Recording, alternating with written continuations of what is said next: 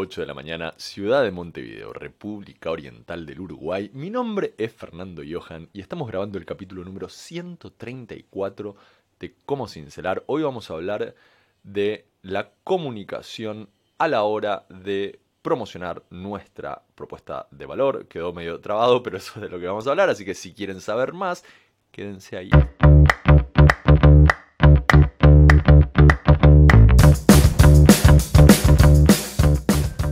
Estamos volviendo a un, formato muy inicial, acá sentados en el escritorio. Intentamos varias alternativas a sentarnos acá en el escritorio, pero la verdad, al final eh, termina siendo lo más rápido, lo más, no sé si lo más rápido, pero lo más práctico para mí, porque llego acá al escritorio y me siento y empiezo a hablar.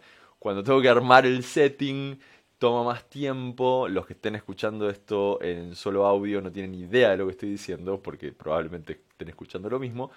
Pero bueno, a mí me genera menos fricción y me genera una barrera de potencial más baja si estoy sentado acá en el escritorio y, grabando. Que era la forma en la que lo hacíamos al, principio, en, los primeros capítulos. Y estando acá en, eh, en, el escritorio el día de ayer, eh, exactamente, di un eh, seminario en donde hablábamos de los desafíos de la comunicación cuando uno tiene una propuesta innovadora. El marco en el que estábamos hablando eso es, y se los dejo en, los comentarios si, si, lo quieren leer, el libro famoso de Geoffrey Moore que se llama Crossing the Chasm, Saltando el Abismo.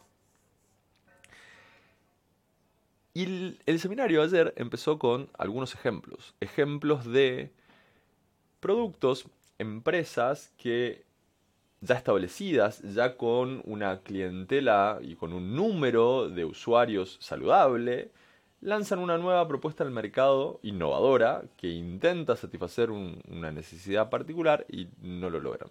Fracasan. ¿sí?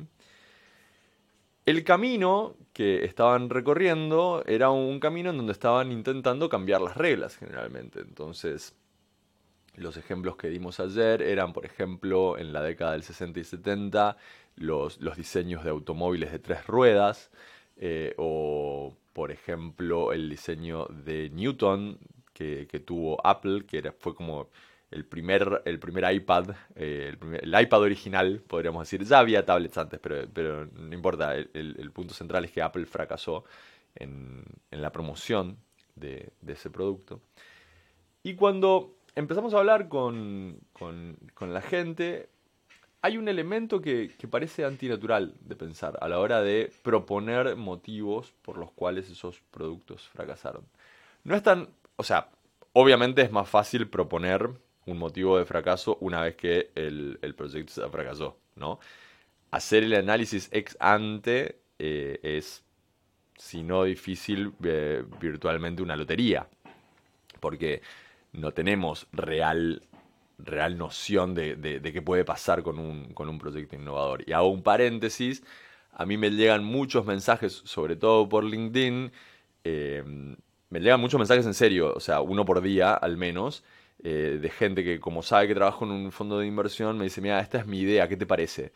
Y, yo no, no, me voy a arriesgar con, con una idea, y imagínense, no me voy a arriesgar por muchos motivos, pero el principal motivo por el cual no me voy a arriesgar a dar un dictamen sobre una idea, salvo que la idea sea voy a inventar la máquina de movimiento perpetuo, en cuyo caso sí tengo una opinión, pero si, si la idea es cualquier idea de negocios, en general lo que yo voy a decir es, mira, probemos y vemos qué pasa, porque yo no voy a ser el que pasa la historia diciendo que tal cosa no va a funcionar y al final era un éxito rotundo. Ese, ese no voy a yo. Lo único que me preocupa en la vida es no pasar a la historia siendo el agente de los Beatles que dijo, esos chicos no van a llegar a ningún lado.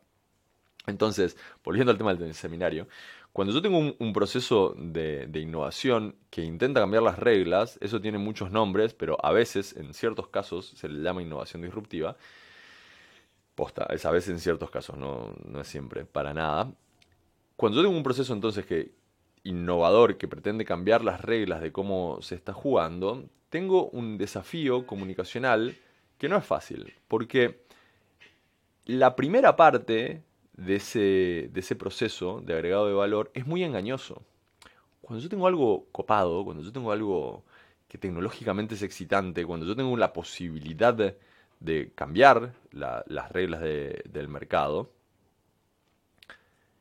hay gente que está interesada no tanto por el producto, sino por el, concepto que acabo de describir. Hay gente que está interesada por el cambio de reglas, que está interesada por lo nuevo, que está interesada por probar cosas que hasta ahora no existían, por ser parte del cambio, por ser parte del cambio. Es un grupo de gente que está muy cerca de la adopción de la innovación actitudinalmente. Y son clientes naturales al principio. En, el, proceso de difusión de la innovación, ese es un paper más viejo, también se los dejo en las notas, pero en el proceso de difusión de, de la innovación, los personajes que están al principio tienen una actitud respecto del riesgo y de la incertidumbre diferente que aquellos que vienen luego, ¿no? Hay un 10-12% de gente a la que se considera o directamente innovadores o early adopters que están muy disponibles para captar innovación bastante radical. Si tu proyecto es muy innovador, va a encontrar oídos muy rápido. El problema es que esos oídos tienen mucha necesidad de atención, pretende que uno le solucione todos los problemas, tienen una, una, gran voracidad por lo nuevo, entonces se, le llama neomanía. Entonces, así como me, prestan atención a mí, después le prestan atención a otro y me dejan de prestar atención a mí. Y después está el hecho de que son pocos. Y por eso estamos tan acostumbrados a ver proyectos que nacen, tienen un impulso inicial, hay adopción, uno cree que el, mundo va a cambiar y después no pasa nada. No es, es una tragedia. El punto es que cuando yo tengo ese desafío de innovación radical, de innovación que pretende cambiar las reglas, tengo que hacer un esfuerzo comunicacional para pasar de ese grupito de gente que me está ayudando al principio a un grupo mayoritario de la sociedad que tiene otras cosas como prioridad en, su día a día. Mientras, en el grupo inicial, yo tengo la necesidad de aprender, la necesidad de ser protagonista, la necesidad de participar eh, en, el, proceso y eh, alta tolerancia a mm, la rugosidad o, a lo no finalizado de mi producto o servicio que es muy innovador. Piensen, por ejemplo, en, Twitter al principio. Eh, cuando, cuando éramos un millón de usuarios totales en el mundo, los que usábamos Twitter, y estoy hablando de un millón y totales en el mundo, Twitter se caía todo el tiempo. Y sí, no era copado que se cayera Twitter, pero todos nos la bancábamos. Decíamos, bueno, está caído, hay que subir después. Eso es en el grupo que me acompaña al principio, que son estos early adopters e innovadores. Pero en el grupo que viene después, todas esas cosas no están. Hay muchísima necesidad de que las cosas funcionen, de que yo apriete un botón y que suceda lo que quiero. Entonces ese cambio hay que acompañarlo también desde la comunicación. Obviamente yo tengo que tener el producto robusto lo suficiente como para que ese proceso funcione.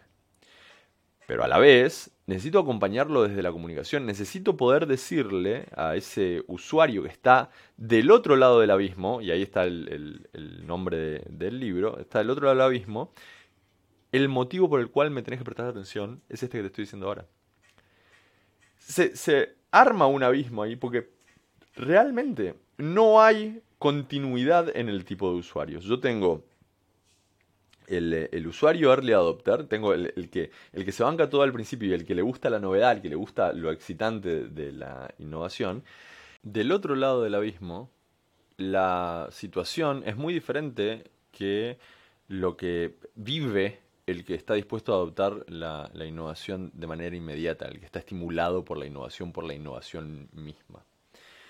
Ese proceso de salto, le vamos a dedicar un, episodio completo a ese proceso de salto, pero ese proceso de salto, el desafío es encontrar el receptor del otro lado. Es como pensar en un salto propiamente dicho y mirar a dónde voy a caer del otro lado, porque el mayor, el mayor eh, error, estadísticamente hablando, que se encuentra cuando hablamos de justamente procesos de innovación radical que necesitan adopción masiva, el mayor error que se encuentra es ver lo que hay del otro lado del abismo como un solo cuerpo, como que del otro lado tengo el mercado.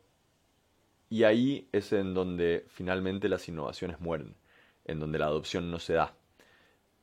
Cuando yo estoy intentando cambiar las reglas con mi innovación, y es probable que quizás ese no sea el proyecto que ustedes tienen ahora, porque cambiar las reglas del mercado no es necesario, primero, para innovar, no es necesario para agregar valor, se puede hacer sin... Eh, eh, las dos cosas se pueden hacer sin cambiar las reglas del mercado, pero es atractivo tener una innovación disruptiva, sobre todo si tengo un jefe que dice, ay, quiero innovación disruptiva, quiero innovación disruptiva.